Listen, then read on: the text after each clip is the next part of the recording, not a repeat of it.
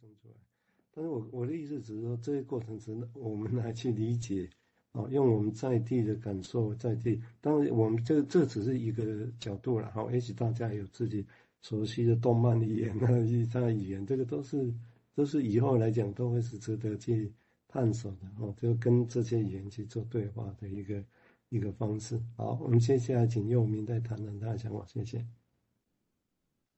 好，啊，在继续讲下去之前，哈。先声明一下，就是借用那个和和准雄的话哈，他在第一章说哈，无意在此哈，以佛教思想作为基础来阐述心理治疗哈。那我 说的也是，就是我接下来针对刚刚王医师提到的那个啊，我也有一些联想，但是我也无意用佛教思想作为基础来阐述哈。但是很有趣啊，刚刚王医师提到那个小朋友吃斋饭，好像。斋饭比佛祖还重要啊！这好像有一种大不敬的感觉啊，怎么就是好像会说啊，有一个人在那边骂说啊，你怎么可以这样啊？吼，我在想是哦，刚刚王医师也提到用自己的语言，所以我又继续用我的语言，就是啊，这就是在白纸上写下黑字，叫做大不敬这样子哦。但 是大不敬的东西，在呃佛教里面的话，又会说这个东西叫做着相这样子，就是有有个故事啊，就是僧人。背着女子过河，啊，徒弟就问说，就是啊，为什么你可以 碰女，为什么可以碰女生？然后师傅就说，哦，我没有在碰，诶，是你现在还在碰这样子哦。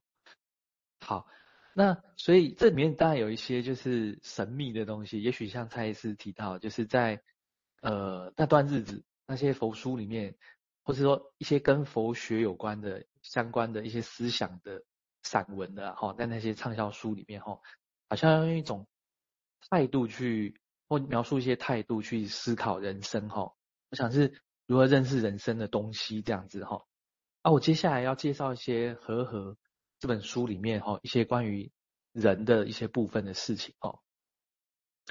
这是那个刚刚有提到一个戴维罗森的学者哈，那不太认识，他可能是呃荣格心理师呃心理分析师啊哈。他说：“哈，有一次他问和合在荣格学会的应该是很重要的演讲，叫费伊会议。哈，他问他说讲什么主题？和合说我要讲的叫做无我心理治疗。他说西方人呢、啊、就会讲个人心理治疗啊，人际心理治疗啊，甚至叫做超个人心理治疗这样子。那我要讲的叫做无我心理治疗。然后他说，那这个无我心理治疗在讲什么嘞？”哦然后呵呵说：“哦，我们的目的是在帮助个案变得像石头一样这样。”然后戴维罗森就更纳闷，他说：“哈，谁要来听这种？怎么怎么叫做把自己变得像石头一样的这样子？”但是戴维罗森试着消化这件事情的时候，他想说：“石头哦，其实在荣格里面也有一种自始至终重大的意义哈。小时候荣格曾经有这样一段话哈，他是一个描述说。”哎，我到底是坐在石头上的人呢，还是被那人坐着的石头？这样子的一个困惑哦。那这个这段话当然听起来是相当神秘的哈。那引用这段话，我先不做解释哈，因为我在这边听着听着这段话，就是我啦，我在听这段话的时候，我我觉得我也只能像是石头一样，听着这个有意思，但是。不太明白他的意思要如何说的一段话这样子，但是我可以说的是说，如果硬是要去解释这个东西的话，这些话就好像变成了石头，哦，然后那就不再是一个可以让人思考的石头这样子，也不再会有石头跟思考的人共同存在的事情这样哦。哦，我再举一段和和的话来做对照好了哈。和和在西方演讲的时候，他在。另外一次的非遗讲座上面，哈，他讲一段话，他说，啊，那好像是他第一次到西方的时候，他说，呃，据说啊，一个日本人在公开的场合要说话的时候，往往会以道歉作为开场白，因为要谦称说，啊，其实我很多东西都不懂，然后我今天来说话，哈，真是有点惊吓，哈，不好意思，不好意思这样子。但是如果是美国人要公开说话，他就会先讲一个笑话。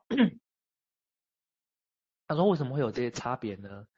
和和认为原因是这样哈，日本人的意识里面，当日本人相聚一堂的时候，无论彼此是不是了解彼此，其实都有抱持着一种好像不分彼此、合而为一的感觉。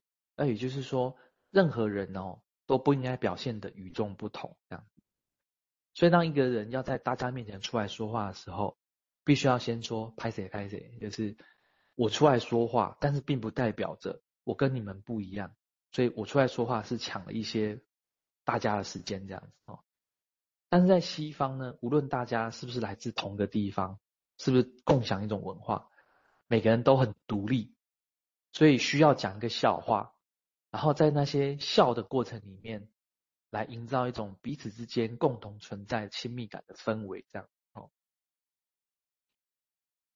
那我用这两段话来对比的时候，是希望营造出就是关于说人在说话的时候，能不能够观看自己说话的时候是为了什么要说话，背后有个氛围的这种感觉，这样子哦。那精神分析里面说，分析是金，建议是铜，然后这并不是在说金跟铜哪一个重要。哪一个比较好？这样子，而是对对这件事情来讲，是要创造一种合金，让这件事情能够使用。那我在想，人说话背后的假设是金，而语言像是金包银这样的东西。哦，那人们对自己在说话，或者说认为自己是谁，所从事和施展的，其实可能是有趣的炼金术，或者是要把东西打造成合金这样的一种事情，这样。好，那我就先讲到这里。也的确，弗洛伊德当年说他要扩展金融分析应用的时候，就是金融分析的暗示分析的金，暗示的铜。虽然有一个典故，法国把它译成暗示的银，所以啊，那暗示的铅，啊，金跟铅混起来是很脏的，所以很少有精心理治疗，都是金融分析啊，但是各门各派啊，什么都可以说。那这个地方有趣的，弗洛伊德那时候也是用合金的概念，我这个顺着刚刚讲的。那这个地方讲，当然有还有几个因素会让我们想，我也乐意分享，就是这些事情，因为不是我们讲了这个礼拜这些就解决了，这是一个长路哦。对我们来讲是探索，在寻找语言的一个一个过程哦。那当然，我们我个人也不会认为是说啊，日本人那样单亲与众不同，所以那那你们那个就是有问题的。那其实外国人来到台湾说啊，你们没有个体性，没有个性，你们的团体全团家庭是一个一团妹，一团在缠在一起。从以前到现在，我从来没有听进他们这句话。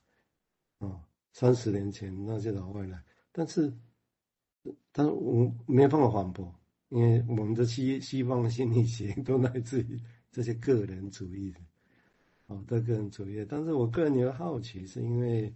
这也是后面的因缘了啊！到这个时候来谈这些荣格这些事情，当然以前也是有一个疑问，我岔开来讲，就比如集体潜意识。